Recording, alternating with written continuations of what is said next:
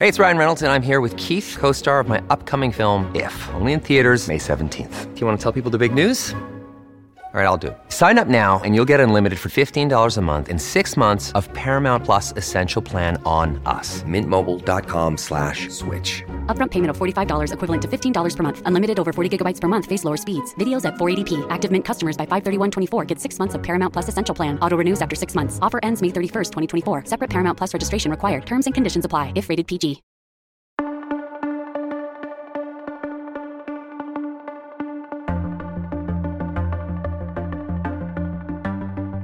Le han llamado cementerio de imperios y es considerado como uno de los nuevos tigres asiáticos. Sin llamar demasiado la atención, se está convirtiendo en una potencia emergente y en un país con un enorme peso geopolítico en su región. Estados Unidos intenta camelárselo y China le teme como rival. Hoy, en No es el fin del mundo, hablamos de Vietnam. No es el fin del mundo, el podcast semanal del orden mundial.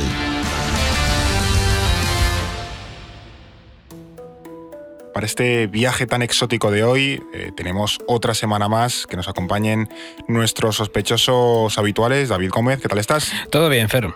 Y Eduardo Saldaña, ¿qué- ¿cómo estás? Pues muy bien, Fernando. Poco calor, pero bueno, bien. Hace calor aquí, sí, efectivamente. Y más del sitio, más calor hace del sitio del que vamos a hablar hoy. ¿Por qué hoy hablamos de Vietnam? Pues hoy, Fer, estamos aquí hablando de Vietnam porque es un país del que todos hemos ido a hablar, ¿no? Por la guerra entre, con Estados Unidos, que Sí. creo que es lo más... Las películas. Sí, o sea, yo creo que es lo más icónico que se conoce, Sí. lo más la cultura popular de, de Vietnam, pero que luego no se habla mucho más de él, ¿no? Entonces, además, yo estuve allí de vacaciones. Esto es también un poco un podcast O sea. ¿nos vas a to- contar tus vacaciones? No, no os voy a contar la sudada que me he pegado, que ha sido como mi tema estrella del que hablar de Sí, mi viaje. Tú Tú ya vienes de- preparado. ¿no? Claro, no, pero en plan, ya estuve allí y estuve leyendo sobre el país y pues creo que es, es interesante ven- ver otra perspectiva de- del país, sobre todo porque Vietnam es un país muy relevante en el sudeste asiático, cada vez lo está siendo más y todo también en los cambios que se están produciendo ¿no? en toda la geopolítica regional y como vamos a ver, la historia de Vietnam está llena de luchas contra imperios, no ha sido solo Estados Unidos,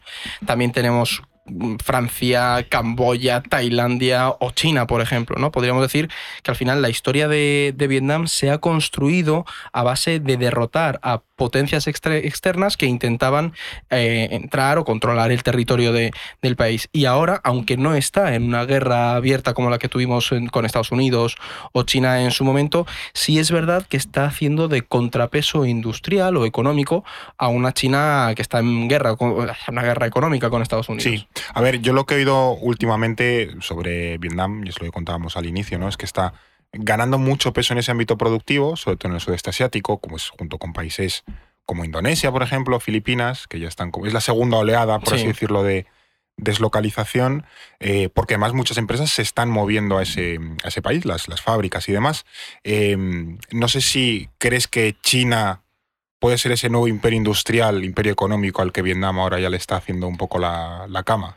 O sea, yo creo que... Es un mm, país mucho más pequeño, tiene Claro, mucha por supuesto, población. no pensemos aquí que mm, China va a quitarle la hegemonía económica a, claro. a China, no. O sea, creo que sí que puede hacerle frente, sobre todo en este contexto de polarización eh, geopolítica y económica en el que los países occidentales, entre los que incluyo a Corea del Sur, porque por ejemplo Samsung tiene presencia en Vietnam, están buscando Corea del relocalizar. Sur, Singapur, Taiwán fueron los antiguos tigres asiáticos. Tigres asiáticos. Y ahora hay una nueva oleada, eso, Vietnam, Indonesia, Indonesia, Filipinas, exacto. Malasia, creo que también. Entonces, Bueno, con todo este proceso del friendshoring, que es básicamente llevarte tus fábricas a un país con el que tienes buen- friendshoring. Friendshoring, sí, os Vale. acordáis que la otra era el offshoring, ¿no? Te ibas a Sí. cualquier lado, pero ahora ya no te vas a cualquier lado, te vas a un país aliado o con el que tienes buenas relaciones. Entonces, muchas empresas están siguiendo la, la- esta estrategia para pues eso, mm, evitar esa tensión entre China y Estados Unidos y que les pueda afectar. Además de que los salarios en China han subido Sí. y países como Vietnam, pues oye, ofrecen una ventaja competitiva muy grande Mm. y pues también tienen una oportunidad para encontrar y ganar peso geopolítico. Sí, además, eh, como vamos a ver a lo largo del episodio, China y Vietnam son vecinos que están condenados a entenderse, pero sí que es verdad que chocan en muchos aspectos, por lo que de repente Vietnam y otras potencias del sudeste asiático quieren frenar ese empuje de China. Y fíjate hasta qué punto chocan eh, estos dos países, Pekín y, Vietnam, que Vietnam ha prohibido la emisión de Barbie en su propio territorio, porque mostraba durante unos segundos un mapa en el que sale la línea de nueve puntos, que es la que delimita las reclamaciones territoriales de mm. China en el mar de China Meridional. Entonces, por eso Vietnam ha prohibido la emisión de esta película. Todavía no he visto Barbie, soy más de Oppenheimer, em, pero me gustaría saber cómo llega un mapa del mar de la China Meridional a la película de Barbie. Yo he visto la escena y creo que es así como que sale de fondo, o sea, no es ah, algo no es publicado, no, no, sino, pero que sale. Y es verdad que entrando allí, por ejemplo, a mí me comentaban conocidos que, que tengo allí que si tú vas con un mapa, por ejemplo, en el, en el equipaje y salen la línea de nueve puntos por parte de China, te lo quitan en la frontera, sí, y puedes tener hasta un interrogatorio de decir, oiga, ¿usted por qué está intentándome meter esto? Pero allí, por ejemplo, es algo que sí que vi y pude comentar con los que hablaban inglés, es la idea de que China es verdad que es la vecina, pero no se terminan de fiar mucho de, de ella y sobre todo porque hay una relación histórica de tiras y aflojas entre, mm. los dos, entre los dos países, que como vamos a ver, China siempre ha tenido mucho poder sobre Vietnam y ahora sigue siendo así, aunque el país, quieras que no, intenta alejarse un poco de esa influencia de Pekín. De hecho, Vietnam sigue siendo un país comunista, ¿no? claro, sí, sí, es un régimen de partido único a la China. De hecho, o sea, Ho Chi Minh y Mao, Ho Chi Minh ayudó a construir todo el movimiento de, la China comunista de Mao. es que luego entraremos un poco en eso, eh, pero para que veamos un poco las contradicciones o los, o los matices grises del mundo, que Vietnam, que en teoría es un país comunista, tiene ciertos roces con China, que es otro país comunista. O sea, que el hecho de que ser comunista no te debe llevarte con como, los Como vamos a comentar, era más amigo de la Unión Soviética que de la China de Mao. Por eso, por eso, que hay muchas alianzas variables y, en fin, la geopolítica del siglo XXI con Estados Unidos por en medio contra China también afecta a todo eso, ¿no?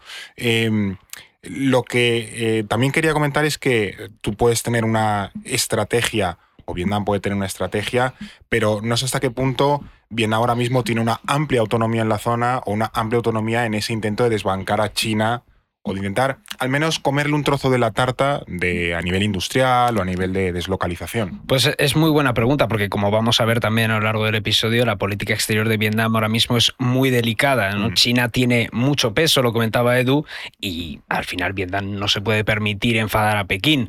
Pero sí que es verdad que Vietnam mantiene una estrategia de diversificación de alianzas en materia de política exterior, por no decir que puede sacar mucho beneficio de ese proceso de deslocalización al ofrecerse como una alternativa. Y además a nivel geoestratégico es un país absolutamente relevante, lo estábamos comentando hace un momento. Totalmente. Mar de la China Meridional, mar del sur de China, eh, cierta rivalidad con China, entre Estados Unidos, marítimas. puede entrar también India, o sea, que está en el, en el centro de, toda la tormenta. Claro, es que tú piensas, Vietnam es un país muy largo que es prácticamente costa y toda mira a ese mar, ¿no? Pues tienes, pues tienes disputas con las famosas Sprat Lake, al final las tienes ahí, las Paracelso también. Las Paracelso, sí, sobre todo China y Vietnam son las Paracelso.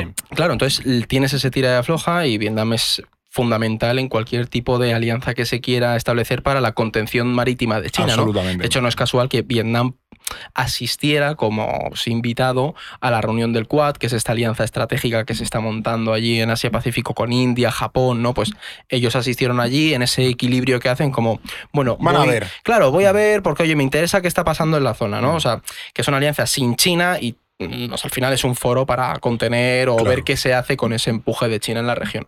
De todas formas, eh, creo que antes de seguir con todo esto, con todo el papel geopolítico que tiene Vietnam en, la región, eh, creo que es conveniente que hablemos un poco del, país, ¿no? Porque Vietnam, eso más allá de Apocalypse Now y estas pelis de, sí. Eh, de Hollywood y tal, de la guerra de Vietnam, es un país poco conocido. Se viaja antes a Tailandia o a Japón o a la propia China antes que a Vietnam es un destino también un poco Yo lo recomiendo mucho, ¿eh? que parece que no está patrocinando aquí, pero yo recomiendo un viaje a Vietnam. Visit, visit Vietnam, madre mía. más allá del calor, recomendable.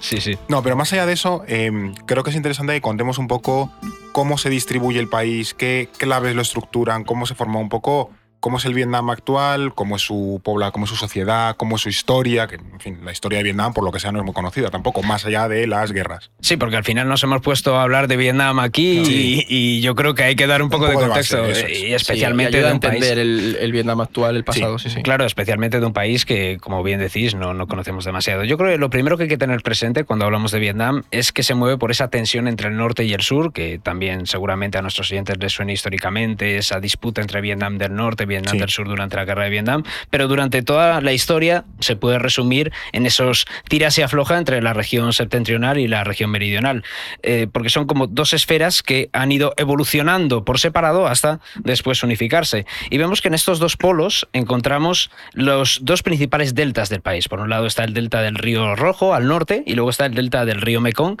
al sur. Y estas zonas son las que concentran, al fin y al cabo, esa riqueza industrial y económica del país y a la mayoría de la población. Que de hecho, así como, como añadido, hay una metáfora que se cuenta en Vietnam y es, ¿habéis visto alguna vez la imagen de la señora con el gorro vietnamita y una esta de bambú llevando unas Sí, cestas colgadas? Mitiquísimo. Claro, sí. pues ahí se utiliza la metáfora de que ese eh, palo de bambú con las cestas representa el país, ¿no? Tú tienes el delta del Mekong, el delta del Río Rojo y la zona central que es árida vendría a ser el palo de bambú, con esos arroces, esos grandes arrozales del norte y el sur. Entonces, porque Madre mía, qué, qué poéticos. me he puesto la camisa hoy así.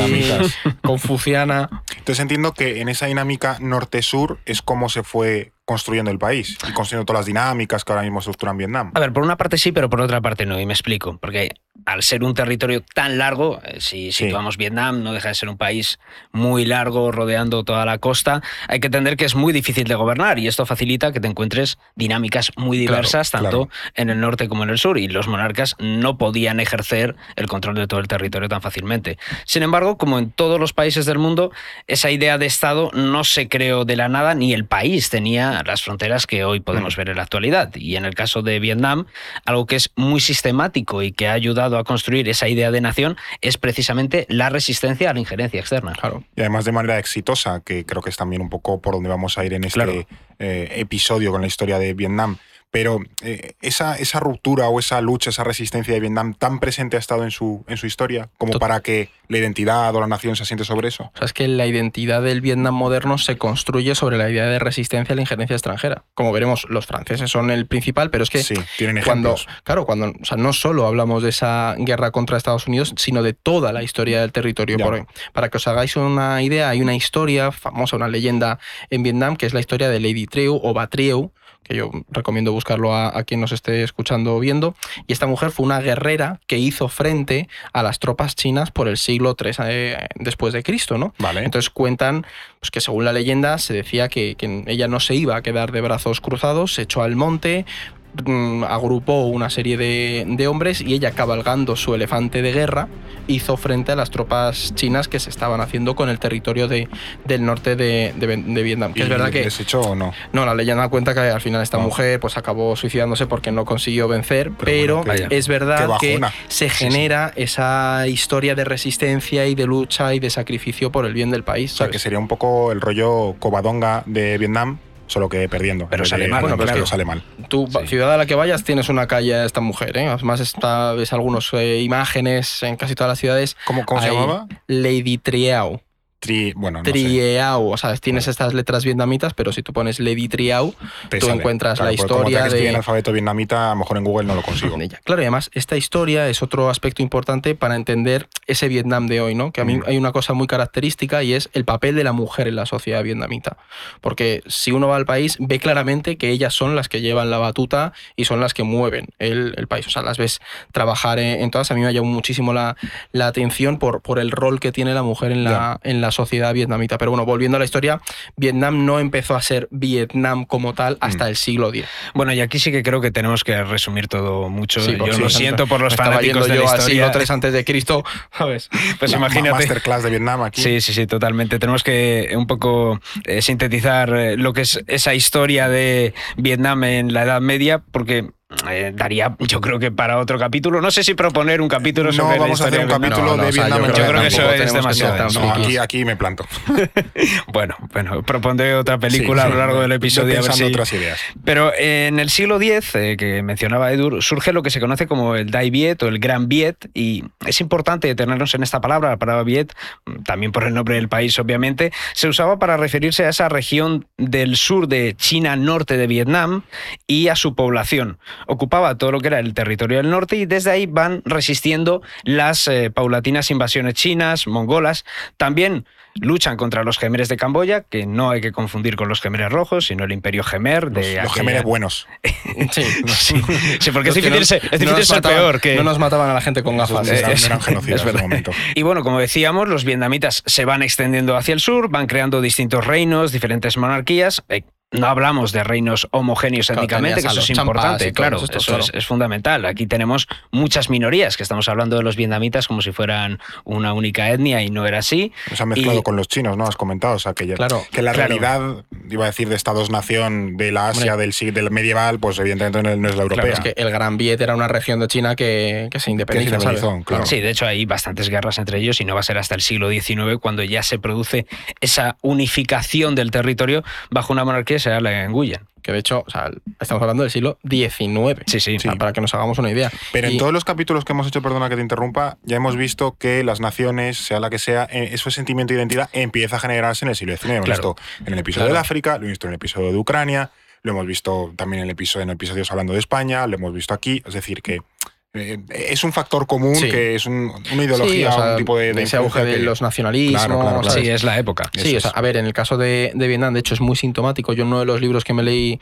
de, historia de Vietnam contaban que los Nguyen situaron su capital en el centro de Vietnam, en Hue, que de hecho se puede ir a visitar la, antigua ciudad imperial, lo que queda porque los yanquis lo bombardearon y ah, destruyeron bastante durante la... Los B-52 le dieron un poquito de... La guerra y la cuestión es que está, el haber situado la capital precisamente en el centro del país fue una de las razones por las que la posterior colonización francesa del territorio fue muy fácil. Porque, claro, no tenías una buena comunicación con el norte y el sur y al final se, fue muy sencillo que los franceses acabaran penetrando en, en esas regiones. Hombre, tiene bastante sentido que lo. O sea, si estabais comentando que era un país como muy partido entre el norte y el sur, tiene bastante sentido poner como la capital, el centro de poder en el centro para estar un poco cerca de los dos grandes eh, polos de, poder. Y de hecho en el centro del país es donde las guerras de Vietnam, no voy a decir la guerra, sino las guerras de Vietnam, es donde son más cruentas, diría. Sí, sí, sí, sí, porque chocan justo. Además, siempre ha sido, es lo que os decía, siempre, al no ser ese polo económico, ha sido un poco la tierra de nadie. Y como ha dicho David, hay que tener presente cuando hablamos de Vietnam, no es homogéneo, hay distintas etnias, eh, distintas corrientes religiosas que se fueron entremezclando. ¿no? Los vietnamitas étnicos se mezclaron con otras comunidades en su expansión al sur, pero como veremos, con la colonización y la guerra del siglo XX, la división entre el norte y el sur siguió muy, muy, muy presente. Antes de llegar a las guerras del siglo XX, yo lo desconozco completamente cómo narices llegan los franceses ahí. Porque es como la única colonia que llegan a tener en toda Asia y es como, pero esta gente por qué aparece aquí un día? y sobre todo que no solemos caer en la etapa colonial en el sudeste asiático. Sí, es muy conocido. como el tema de la India con, Reino Unido. Tampoco se trabaja mucho el tema de cómo fue la. Realmente, cuando hablas de colonización, tú piensas en África, principalmente, cómo se reparte en el continente, norte a sur, este oeste, pero no tanto de lo que es la zona de Indo-Pacífico. que esta zona, en plan, yo creo que fue el único territorio colonial francés que sería creo que Vietnam, Laos, Camboya, que es lo que conformó. mantienen la zona del Pacífico, tipo Nueva Caledonia, que Claro, pero en el sudeste asiático como tal fue la región de Indochina, que es eso, Vietnam, Laos y Camboya. Indonesia era de, Países Bajos, luego tenías Malasia y toda esa zona era Macao de Portugal. Macao de Portugal, Hong Kong mm. de Reino Unido, en fin, eh, pero esa zona quedó exclusiva para Francia. Sí, totalmente. Y la pregunta que hacías, cómo llegaron los franceses a, a Indochina, pues lo hicieron siguiendo la estela de los comerciantes portugueses y holandeses y esos misioneros franceses fueron entrando en el territorio, pero hay que decir que se encontraron con bastante resistencia. Muchos, de hecho, fueron asesinados o secuestrados y ya fue el gobierno de Napoleón III el que ordenó que se interviniera para acabar con esa persecución que había a los misioneros franceses en la región y a raíz de eso, pues las tropas francesas ya se van a sentar en el sur, en lo que es el delta del Mekong, y ahí se establece lo que es la colonia de eh, Cochinchina. Se luchó... o sea, cuando te mandan a la Cochinchina, Es allí. Esa es la Sí. Cochinchina. Exactamente, en la, la, buena. zona de- del sur. Como Sí. así en la parte final de Vietnam. Ya, sí, ya, ya, ya. exactamente. Ahí esa zona de- del sur, como comentábamos, lo que es el delta del Mekong.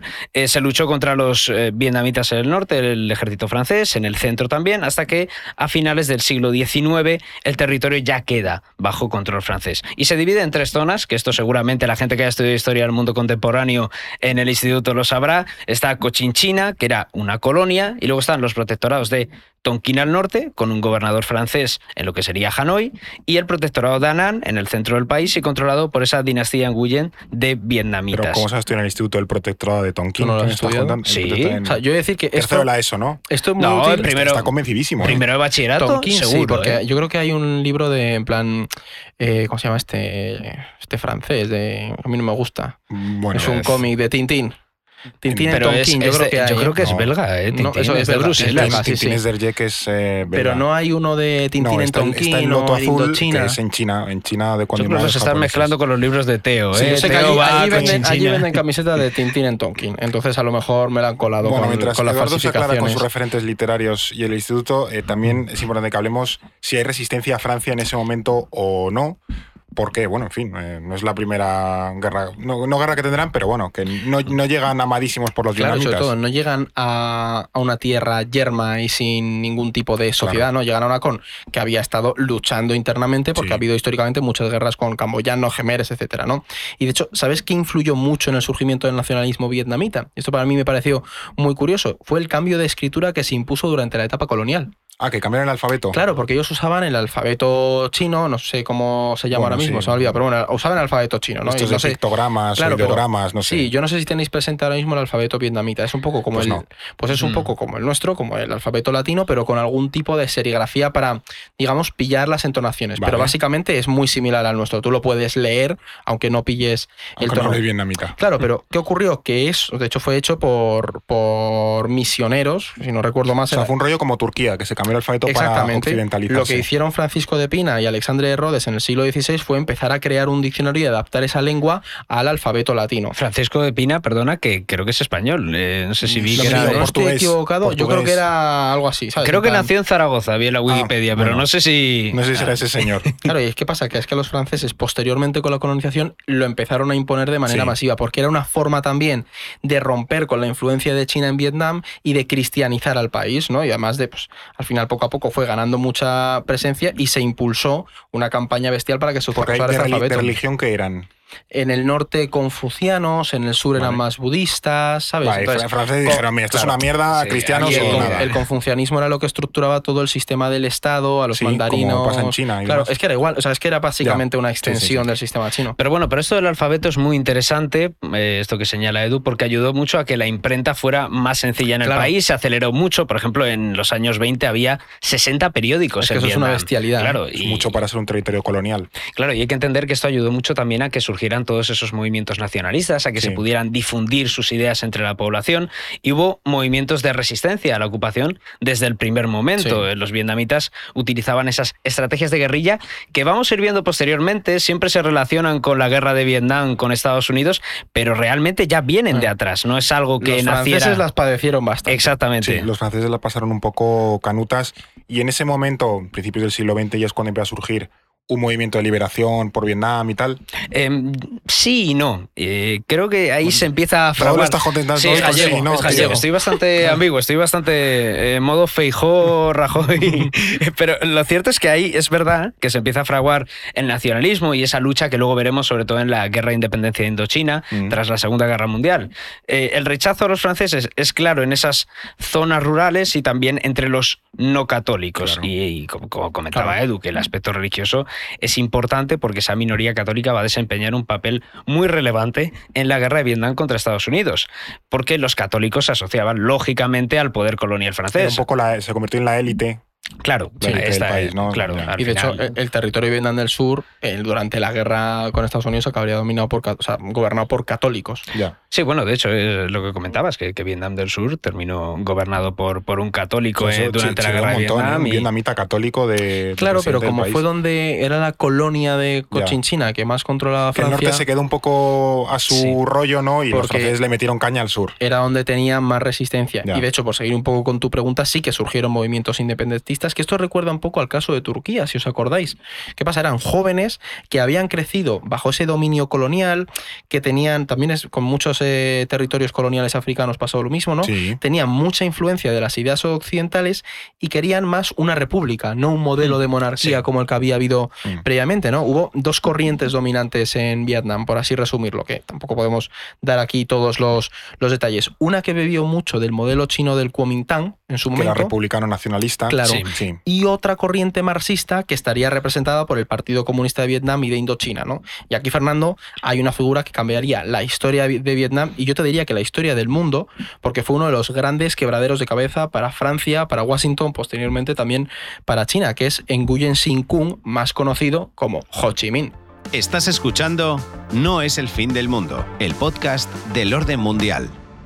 Ho Chi Minh es, sí, es uno de los grandes personajes del, del siglo XX. ¿Este tenía bigotito o no? ¿Era el que tenía bigotito? Es que no tiene mucha barba, ¿eh? tenía como una Ah, perilla vale, muy eso, larga. el de la perilla, el de la perilla larga. Eso sí, es, muy, eso muy es. delgadito. Eh, este tío, ¿de dónde, ¿de dónde surge y cómo nutre su ideología? Porque una ciudad lleva su nombre. Saigón. Sí, Saigón. la antigua Saigón, ¿no? Ni más ni menos. O Pues sea, no, es poca, no es poca cosa.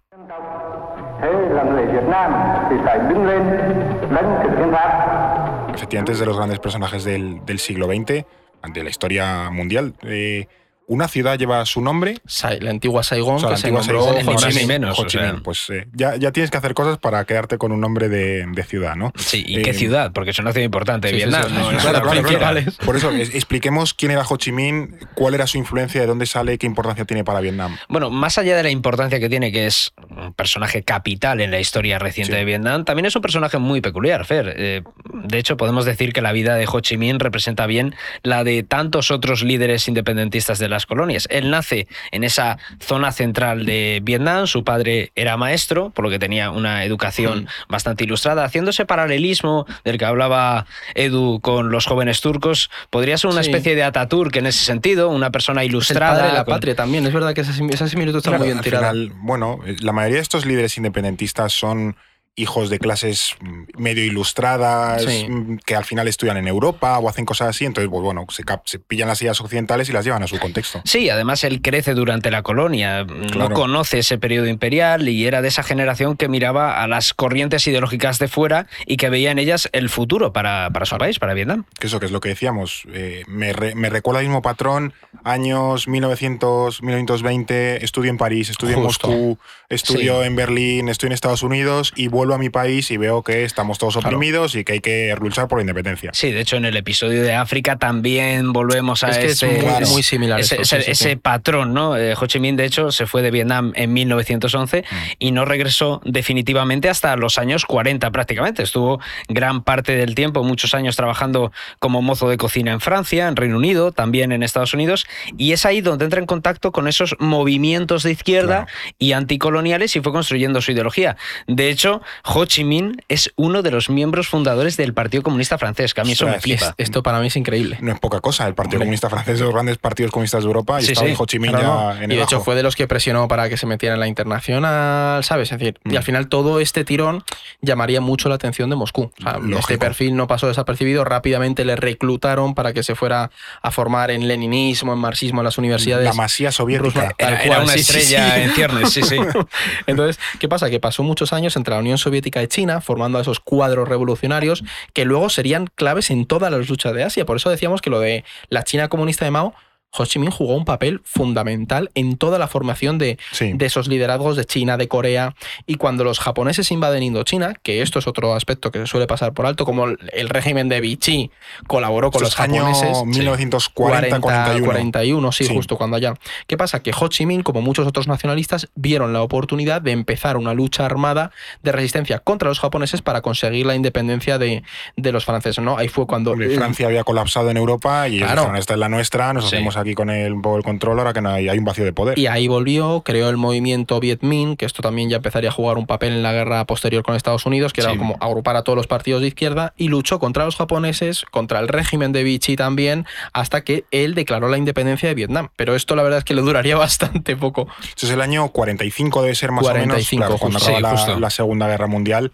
Pero vamos, me suena que en cuanto los franceses ganaron la guerra a los nazis, volvieron a todos los territorios coloniales y a los que se habían Claro, declarado la independencia sí. dijeron, no, chavales, Y esto ahí- no, no vamos a ir por aquí. Y ahí los vietnamitas se volvieron a poner el traje de guerrilleros y dijeron, bueno, se- nos vamos, nos echamos al monte para luchar contra, contra la invasión, porque tras el fin de la Segunda Guerra Mundial podemos decir que Vietnam ya vive su periodo de guerra por la independencia. Empieza y no pararía hasta el final de la guerra contra Estados Unidos. Sí, de hecho son dos guerras que se solapan en el tiempo. Sí. Empiezan cuando la Francia de Gaulle quería mantener esas posesiones coloniales Mm. y se acaba enfrascando en una guerra de guerrillas que causa auténticos estragos.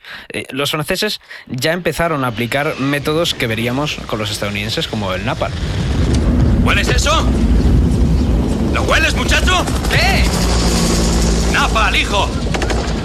Nada en el mundo huele así. ¡Vamos, vamos, vamos! El napalm que es gasolina gelatinosa con la que se bombardeaba la selva, que seguramente nos suene de la Mítica película frase de de Robert Duvall de Tal cual. el olor a napalm Me por la encanta el olor a napalm por la mañana, sí. ¡Qué delicia oler napal por la mañana! Recibieron ayuda de los estadounidenses que veían que el avance del comunismo empezaba a ser una amenaza ya en esos comienzos de la Sí. Guerra Fría, pero sin embargo los vietnamitas estaban decididos. Y aquí, por ejemplo, hay una anécdota que para mí representa muy bien la frustración que vivieron los franceses y que posteriormente vivirían los estadounidenses, porque o sea, yo estando allí vi claramente cómo conquistar ese país es imposible. O sea, por la densidad de la selva, tú dices, es que mm, no puedes. O sea, si le está costando a Rusia en Ucrania, que es una llanura, tú imagínate en Vietnam, selva. que de verdad Sí, sí, sí. el clima es, es horrible. ¿no? Esta, esta anécdota es la batalla de Bien Bien, Bien, Bien Phu. Es que me Bien, bien, fu. bien, bien, Fu, perdón. Hay una, hay una peli en Netflix. Es una mierda, no la recomiendo, pero, Pero, bueno, hay una peli en sí, Netflix. pero es muy sintomática porque esta batalla fue el punto de inflexión en toda la guerra contra los franceses e hizo, de hecho, que los franceses decidieran rendirse y marcharse. Sí. Ahí los vietnamitas estaban dirigidos por Giap, que este hombre es uno de los grandes coroneles y hay quien lo, lo califica como uno de los grandes estrategas de, del siglo XX. Y mm, lo que básicamente los franceses por su lado estaban dirigidos por Charles Pirot, este fue el primer coronel que, que estuvo al mando de los franceses. Y Pirot se preparó para la batalla y de hecho, mm, digamos que menospreció un poco la capacidad de los vietnamitas. Él decía Es que era imposible. suele eso, pasar claro. eso, sí. Él decía que era imposible básicamente que los vietnamitas pudieran vencerles y de repente Y empezó. le, y, le, y le sobaron la cara. Básicamente, de hecho, ¿cómo sería la cosa? Que la ofensiva vietnamita empezó el 13 de marzo y el 15, Pirot, abatido, se fue a, la- a su búnker, abrí- quitó la anilla de una granada y se suicidó, ¿no? Ah, Entonces, digamos que la batalla, aunque duró hasta mayo, fue el punto de inflexión para ya los franceses marcharse y muestra un poco cómo esa resistencia vietnamita estaba muy presente, estuvo muy presente en Estados Unidos y subestimarlos sería un error para los franceses y posteriormente sería un error para los Con, estadounidenses. con la batalla de Dien Creo que hay un, un mito ese de que Estados Unidos le ofrece a Francia armas atómicas eh, para ganar la batalla. Y, este, y Francia las, las o sea, como que las rechaza o no consigue muy bien la oferta, pero lo cierto es que al final ha sido como un, un mito probablemente falso, como muy alimentado, porque al final si tú tiras un arma atómica, aunque sea pequeña, en un espacio Sí. tan pequeño, te hubieses cargado a los tuyos Sí, No, franceses. totalmente. Bueno, ya lo hicieron con el agente naranja que rociaron a los, a los soldados También, estadounidenses sí, y les dio igual. Efectivamente. Pero bueno, ahora iremos con los estadounidenses metidos en, en Vietnam, que eso además de muchas películas nos va a dar para aquí hablar un rato. Pero antes tenemos que venderte un poco la moto, porque ya sabrás que en el orden mundial eh, nos mantenemos, se mantiene gracias a que hay 4.000 suscriptores que religiosamente nos apoyan económicamente. Y cuanta más gente nos apoye, pues más podremos hacer. Y a ti también te necesitamos. Así que si te suscribes usando el código podcast, te hacemos un 10% de descuento con tu suscripción. Y este verano, mira, voy a sacar aquí Madre mía, Fernando. para quien, para Bueno. quien nos ven en YouTube. Hombre, que esto, esto estamos en todas las plataformas, Eduardo. Modernos. Una maravillosa bolsa de tela para eh, que te regalamos si te suscribes desde, desde España. te la enséñala mandamos bien, a Fernando, casita. Sí, sí, bien. Una, una bolsita de tela maravillosa para irte al supermercado eh, o a clase o a donde te apetezca con ella. A la playa. A la playa Para también. clase en julio. ¿dónde Para clase, efectivamente. Bueno, porque sí, para los que nuestros, repiten, ¿no? nuestros oyentes estudian mucho. Aprueban. Son gente Eso es muy gente, efectivamente, El labo- C1 de laboriosa y cumplidora. Así que ya digo, código podcast para llevarte un 10% de descuento en nuestra suscripción.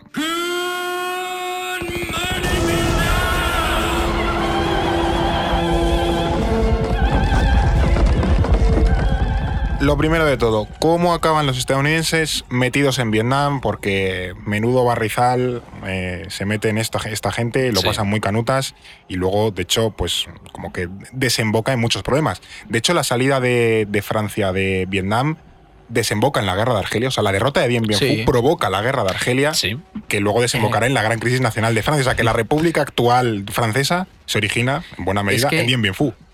Vietnam y Argelia tienen muchísima relación porque hubo monarcas vietnamitas que fueron mandados al exilio en Argelia. ¿Y por qué? Ah, desterrados. Claro, fueron Ah, desterrados por claro, parte vale, de, vale. de Francia y los mandaron a Argelia y de hecho tú ves fotos de algunos, no me acuerdo el nombre del monarca concreto, pero tú ves la foto y va con un turbante árabe y llama mucho la atención en relación el a los otros. por. Claro, el Claro, contraste. claro. Y desde Argelia hizo mucha oposición y estuvo relacionado con movimientos independentistas argelinos. Pues mira, y al final. Francia se desterró a sí misma de Vietnam a Argelia y después eh, la fundación de la. Quinta República. Eh, a ver, para entender el desastre de Estados Unidos en Vietnam, yo creo que hay que mirar al contexto porque este tipo de debacles no se comprenden si no miras las circunstancias de aquel momento. Y la principal razón por la que los estadounidenses se enfangaron en el conflicto de Vietnam fue básicamente la Guerra Fría. Pensemos que estábamos en un mundo que era el de la doctrina de contención, que había que parar Sí, al justo, comunismo, como era fuese y también- donde fuese. Claro, era el momento también de esa teoría del efecto dominó, que si caía Indochina empezaban a caer todos los Exacto. territorios de Asia. Veníamos de la guerra de Corea también, ojo, ¿eh? Claro, con la exactamente. de O sea, Corea. Había mucho Sí. miedo a toda esa expansión comunista. Claro, y a Washington en un primer momento el Viet Minh le fue útil para luchar contra los japoneses, eso hay que decirlo, pero la conexión de Ho Chi Minh con Moscú y posteriormente con China no les hacía demasiada gracia. Por eso apoyaron a los franceses y cuando se dividió el país apoyaron al régimen católico del sur. De hecho, aquí como anécdota eh, de lo que era esa época, creo que es bastante ilustrativa, la CIA ayudó a que el presidente de Vietnam del Sur llegara al poder. Pero cuando vieron que su régimen no estaba siendo capaz de gestionar esa situación y que se le iba de las manos, apoyaron el alzamiento militar que acabó con él e impuso un régimen militar en el país. Fueron poco elegantes, siempre le montaron en el furgón y le pegaron cuatro tiros directa, ¿Qué- qué según le montaron. O sea, sí, sí, sí, las escenas de, de día tirado ahí en el suelo, o sea, las puedes ver en internet. Bueno, Sí, la sí. hacía siem- siempre sutil en sus golpes de, de Estado. O sea, ellos nunca se, se cortaban demasiado ni con este señor, ni con Allende, ni con Mossadegh, ni con quien hiciese falta. Lo que está claro es que esta guerra contra Estados Unidos marcó muchísimo la historia de, Vietnam y diría que fue como su segundo renacimiento como nación. Sí, o sea, yo ahí estoy totalmente de acuerdo. Yo creo que fue el punto en el que el Vietnam actual se empezó a concebir. De todas formas, yo cuando estuve ahí me chocó mucho cómo se ha encajado ese pasado en, en Vietnam, porque pensemos que la guerra fue la mayor gesta patriótica de, de la historia del Vietnam actual, o sea, derrotaron a la principal potencia de, Aunque hay, hay- del mundo. hay también siempre he pensado, si tú te miras las cifras de bajas eh, de esa guerra, los estadounidenses tienen como 70.000 bajas y los vietnamitas millón y medio. Es Claro. decir, ganan, pero a un precio de, esco- de- de- Pero- de tener que poner, no sé, 20 muertos por cada estadounidense que te hubo, llevas. también hubo muchos vietnamitas del sur que luchaban contra los vietnamitas del norte. Claro, es que hay un componente de guerra civil también. Claro, es como. porque el factor de la lucha católica, es decir, a lo largo del periodo colonial francés, lo que vimos es que muchísimo, o sea, hubo muchas guerras entre, o sea, o mm, peleas y choques entre mm, budistas y vietnamitas católicos, hubo purga de católicos, entonces había también una tensión entre el norte y el sur, como hemos dicho antes, ¿no? Pero lo que a mí me llamó la atención de, de toda la herencia de la guerra de, del Vietnam es cómo se han asimilado este evento en el propio Vietnam. Y es que creo que a su vez es revelador de la propia filosofía de, del país, porque ves que hay restaurantes al estilo de la guerra, ¿sabes? Tú de ¿Y repente qué, vas... qué rollo llevan? O sea, Pues es como si estuvieras en la época de la guerra en Vietnam, en, Como en en la peli puesto... de Good Morning Vietnam. Es un poco ese rollo, ¿no? Y entonces también ves que los estadounidenses van, a, van al país, o tú vas al Museo de la Guerra de, Mm. de Saigón y choca mucho, sales pensando, ¿cómo esta gente después de todo lo que se hizo en Vietnam dejan que los estadounidenses entren? O sea, a mí me, me chocó por, Ya. porque me resultaba un poco de... Veía que es, bueno, pues fue una época que Bueno, pasó será y un poco siguen- su orgullo, ¿no? Oye, que os hemos Sí. ganado y podéis Claro, aquí cómo la han asimilado, han seguido adelante y yo es eso, viendo el Museo de la Guerra me sorprendí muchísimo. ¿Y y cómo reciben a los estadounidenses allí? Eh, ¿Tienen algún tipo de, Yo es que no no sé, vi, de o sea, consideración? Claro, no vi a lo mejor como. O sea, esto llega a pasar en España y, y yo creo que el rechazo Claro. al estadounidense sería mayúsculo.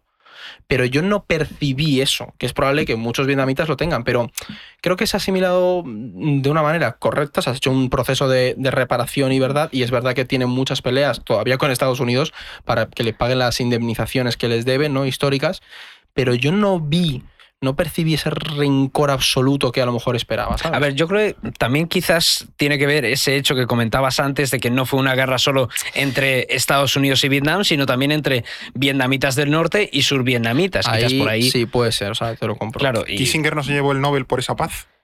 Sí, se lo llevó. Y luego. ese Nobel, Es que- ese Nobel, Que Vietnam, vamos. Vietnam ha dado unas glorias. Sí, sí, sí. es- Y luego el golpe de Estado en Chile. Bueno, no sé si fue el, el mismo año o el año anterior, ahí más o menos estaba. Porque, 73, el de Allende, ¿no? Claro, En y- septiembre del 73. claro, y el, el Nobel este será en el 73 también, más Por o ahí menos. debe Ese ser Nobel fue coge el Nobel y corre, ¿sabes? Sí, sí, sí. no, Está en eh, el, el y Obama ahí. el- Todavía lo tiene ahí Kissinger en la, en la vitrina, pero es cierto que, bueno, que ni siquiera a pesar de haber ganado Estados Unidos, los vietnamitas siguieron pegándose con gente. Es que tú te ves la historia más reciente y siguen pegándose con Sí. gente después de haber ganado a Francia, después de haber ganado a Estados Unidos. Sí, sí, absolutamente. Y es verdad que no solemos prestar tanta atención a este periodo sobre lo que pasa después de Claro, la guerra de Vietnam. Estados Unidos como que Vietnam ya desaparece. Claro, va, esta- ya ahí es- se queda claro, en el Es que rincón. es tal cual. Ahí acaba la historia. Sí, Eh, sí, ¿Y sí, ahora sí, qué sí. pasa con Vietnam? Pero es que ahí vimos un enfrentamiento entre bloques comunistas que mencionábamos al Mm, principio. mm. Eh, si os acordáis, eh, Ho Chi Minh hemos mencionado que tenía muy buena relación con Moscú, con la Unión Soviética. Sin embargo, sus relaciones con la China comunista eran un poquito más tensas. Al Porque igual las relaciones de la URSS con China, a su vez, eran tirantes. eran tirantes Eso también. es. eh, todo que- cuadra en ese contexto. Que el bloque la- comunista no era un bloque es. monolítico, que a veces eh, incide mucho en esa idea, pero Sí, sí. eh, no era... y Vietnam el- estaba ahí en medio.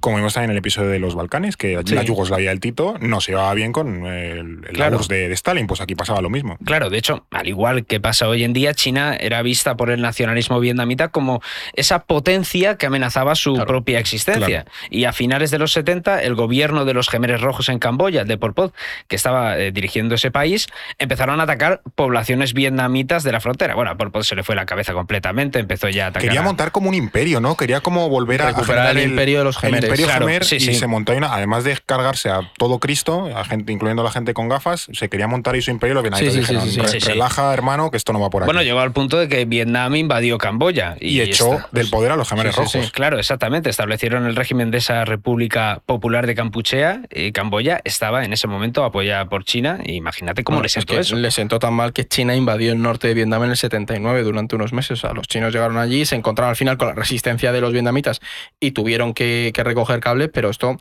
acercó aún más a Vietnam a Moscú y las relaciones con China, de hecho, no se empezaron a resolver o mejorar hasta finales de los 90, a principios del 2000. O sea que en 25 años Vietnam gana a Francia, a Estados Unidos, a Camboya y a China. Tremendo palmarés ese, ¿eh? No, Sí, no, sí, sí, es- o sea, es no una- es moco de pavo. Es una buena racha. Eh, todo esto creo que también se entiende eh, en esa tensión que todavía puede estar más o menos latente con China y también porque las relaciones se han restablecido con Estados Unidos a pesar de lo que tú comentabas, ¿no? ¿No? De la guerra. Claro. Que a lo mejor a ellos les interesa también empezar a llevarse bien con Estados Unidos y dejar atrás un poco ese pasado. O, sea, o que a lo mejor se llevan peor con China de lo que se llevan con Estados Unidos y dicen, bueno, mira, vamos a solucionar el tema de la memoria de la guerra porque con quien nos llevamos mal, con quien tenemos la rivalidad, es con, es con China. Eh, toda esta dinámica de llevarse con China, Estados Unidos, ¿cómo ha marcado la- el, el Vietnam O sea, actual? yo te diría que lo ha marcado mucho, porque si podemos decir algo, es que Vietnam ha aprendido a sobrevivir a esos ataques exteriores. De hecho, toda esta historia de resistencia ha definido su política exterior, te diría. O sea, y toda esa política exterior para de. menos, ¿eh? Claro, pero sobre todo esa política exterior de autonomía, de, de incertidumbre eh, diplomática, ¿no? Piensa que cuando la Unión Soviética empezó a entrar en declive, tuvo que buscar alianzas, ¿no? Y las relaciones con Estados Unidos poco a poco se fueron descongelando precisamente por, por lo que tú decías, por esa China a la que siempre se ha tenido históricamente un poco de amenaza. Digamos que mm, ha buscado formas de sobrevivir en el contexto internacional de cada momento. Y además aquí hay una cosa que va a marcar a Vietnam en ese momento, y es que a finales de los 80 Vietnam vive su propio proceso de reforma económica, un poco similar a lo que sería una perestroika y el glasnost eh, Soviético, eh, soviético. Gorbachev. eh, Al final empieza- está muy relacionado. Claro, empieza a im- impulsar esa economía de mercado, pero de corte socialista, socialismo eh, con características chinas a, a lo vietnamita, ¿no? O sea, que Eso. hacer un poco el, el mismo desarrollo o el mismo giro que hace la, la China de entonces. Sí, básicamente es, eh, es ese proceso y a los vietnamitas les ha funcionado y también han sabido aprovechar el rebufo de ese crecimiento crecimiento económico chino para impulsar su propia economía. Y lo han, y lo han conseguido aprovechar. O sea, Sí, Vietnam, ha- bueno, es lo que decíamos, ¿no? Es uno de los nuevos tigres asiáticos. Entiendo que hay un, un desarrollo, un impulso importante. Y sigue habiendo brechas norte-sur. O sea, todo ese crecimiento ha unificado económicamente al país. O sea, yo lo que vi durante el viaje y lo que todos los indicadores eh, dejan muy claro es que Vietnam está en un proceso de crecimiento de la clase media y además se nota mucho. Mm, O sea, en las ciudades, por ejemplo, se entremezclan esas realidades de un país en transformación. Ves cosas que te chocan muchísimo, o sea, a lo mejor unas casas que, que- que están en- destrozadísimas, pero de repente ves unos rascacielos y un montón Eso te de a obras. que no asocio Vietnam a rascacielos, pero hay rascacielos ya Hay mismo. muchísimos. De hecho, por ejemplo, en Saigón es muy llamativo. Hay un montón de edificios súper altos que son todo viviendas y dentro de esa especie de urbanizaciones tienen centros comerciales.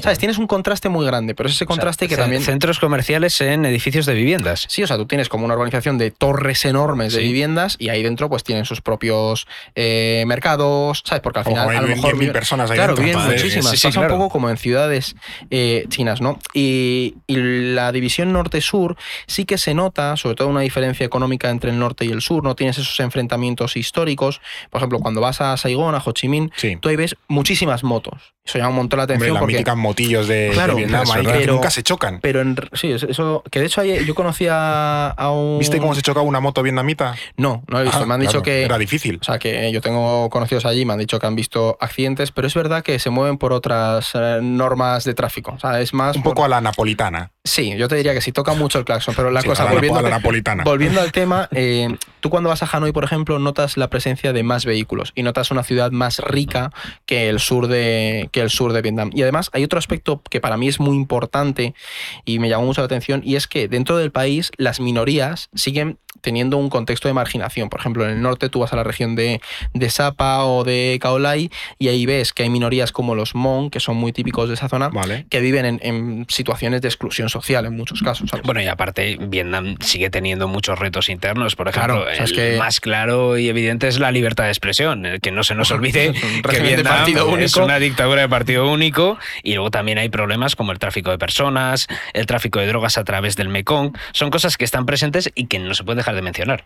Y esto, claro, es a nivel interno, pero a nivel exterior es lo que decía hace un momento, que no se casan con nadie, intentan mantener esa autonomía, esa independencia, vamos a llevarnos todos bien, pero eh, lo que hemos comentado al principio de este episodio es que por mucho que tenga buenas relaciones con China o mejor relaciones con China, tampoco se alinea completamente por ella porque saben que rivalizan en muchos casos con ella. Justo, de hecho, esto se ve muy bien en lo que se denomina como la doctrina de los tres noes, es decir, no establecer alianzas militares, no alinearse con ningún país contra otro y no establecer bases extranjeras en suelo vietnamita. De hecho, en el libro blanco de defensa de hace unos años de Vietnam añadieron un cuarto punto que es no usar la fuerza o amenazar con su uso en las relaciones internacionales, lo cual es un mensaje bastante Claro, a- explícito Sí. a China. Eh, esto es sin duda eh, la doctrina de un país no alineado que quiere mantener ese estatus en, en el orden internacional. Y Vietnam, eh, lo hemos comentado durante todo el episodio, al final quiere mantener ese equilibrio estratégico y va pivotando entre distintos actores en función de su conveniencia. Tiende puentes con China, hace hincapié en la política de buena vecindad, pero también se acerca a India o a Estados Unidos. Está respaldado por esta doctrina de la ambigüedad que le permite ser más dinámico y también Sí. más pragmático. O sea, yo te diría que todo esto está muy bien, pero que no les pase como a Suecia o Finlandia, que es como yo quiero ser neutral, no quiero aliarme con Eh, nadie, es que ese es el pero en el mundo pasan cosas y te obliga a reaccionar. Y al final, yo creo que claro, ese es el pues gran Suecia o Finlandia acaban en la OTAN, ¿eh? Sí, y- no es que Vietnam vaya a acabar en la OTAN, lógicamente, pero no sé si la rivalidad con China o las crecientes tensiones en el sudeste asiático pueden acabar obligando a Es que, que Vietnam tenga que tomar una decisión. es un- Mójate, muchacho. Es que es uno de los grandes retos que tiene el equilibrio estratégico, ¿no? Que tú mantienes esa ambigüedad hasta que llega un punto en el que el mundo te dice, deja de ser Hasta que alguien ambiguo. corta la cuerda ya claro, no esa, es la cuestión. Y de hecho yo tengo dudas de cómo Vietnam se va a encajar en el, en el orden internacional, porque además hay un debate abierto entre los expertos en, en Vietnam en torno a esto, sobre todo en cuanto a la si le mueve, si al Partido Comunista Vietnamita, que es el que mueve básicamente la política exterior, porque porque es por el único sea, partido. sea.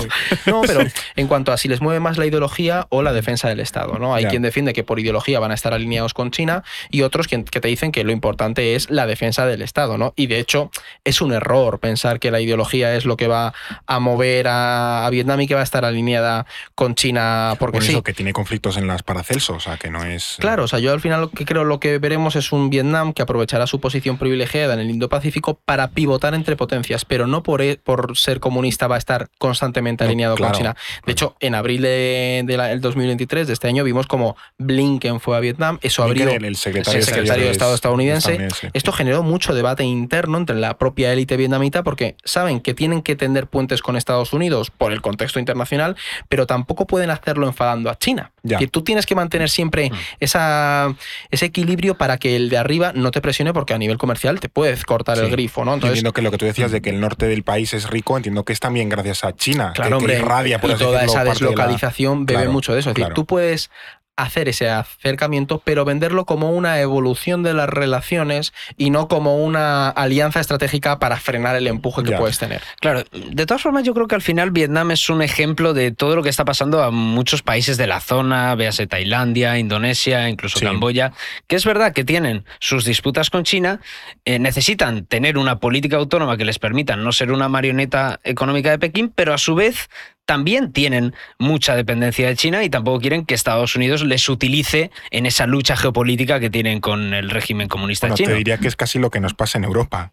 Sí, eh, Que sí. dependemos comercialmente de China, pero tampoco tenemos que estar atados a ellos y tampoco podemos depender a nivel de defensa o, a- Sí. o los intereses de Estados Unidos. Claro, exactamente. Pueden ver un competidor, pero no un rival. Claro, Necesitan es. cooperar con ellos y vemos como eh, en ese equilibrio precario, en esa equidistancia, pues buscan esa autonomía en una región en la que cada vez las dos grandes potencias geopolíticas del momento pues chocan cada vez más. De hecho, hay un caso bastante paradigmático de esta estrategia que está adoptando Vietnam y es eh, la noticia que salió hace unas semanas de que India le había regalado un buque de guerra, un corbeta a Vietnam, después de que las autoridades vietnamitas se hubieran quejado de que los barcos chinos habían penetrado dentro de su zona Es económica que, exclusiva. es que ese tipo de gestos son Es, es heavy. Sí, o sea, te la- ahí te la juegas un poco. Que China no lo va a hacer ahora mismo, pero es verdad que vas viendo que el Indo-Pacífico Bueno, hay que tenerlo quien muy no vigilado. disimula es India. O sea, No, al final a ti te regalan un barco, pero quien lo regala, quien activamente claro. está moviendo fichas es India. Pero como acabamos de decir, Vietnam tiene esa doctrina, los mm, cuatro noes, y, Sí, sí, y este, como- aceptar este regalo roza un poquito el sí, la como, verdad. como San Pedro, que también negó a Jesús tres veces. Pues Sí, lo mismo totalmente. Vietnam, y luego se lo tragó. Pero es cierto que hay un equilibrio complicado. eh, ¿Y cómo va a desarrollar, cómo va a poder, eh, bueno, so- o sobre todo, qué le hace un lugar tan atractivo para la inversión y a la vez tan competitivo? Pues que yo aquí te diría que para mí hay dos aspectos claves eh, que despiertan el interés en un país como, como Vietnam a nivel internacional. Por un lado, el económico, ¿no? porque ahora mismo los salarios en Vietnam son más bajos que en China, por lo tanto, invertir en, en Vietnam es mucho más rentable para las, O sea, no es para que las sean empresas. bajos de que sean extremadamente pobres, sino que... Hombre, en relación China- a los de China, son mucho más Claro, pero competitivos. que eran salarios que en China la deslocalización era rentable hace 20 años, pero como China ha ido desarrollándose y ha ido atrayendo mucha actividad, los salarios han subido mucho en China Claro. y ahora ya es un poco caro para seguir produciendo, yo que sé, iPhones allí, entonces se lo llevan a Te Vietnam. lo llevas sabiendo. Además, por ejemplo, Vietnam tiene una red de puertos, de aeropuertos muy desarrollada, Claro. por lo que también es muy fácil extender las cadenas de suministro al país, ¿no? Es un país eminentemente costero, es toda costa, entonces Sí. su presencia marítima es muy Eh, Eso importante. es, vamos, logísticamente muy, muy bueno. Claro. Una, una ventaja competitiva impresionante. Claro, totalmente. Y en relación con esto de las infraestructuras, hay que decir que eh, Vietnam no solo tiene los puertos, sino que también comparte esa frontera con Claro. China y eso hace Mm. que sea mucho más factible que lleguen productos desde allí y recursos para esa producción.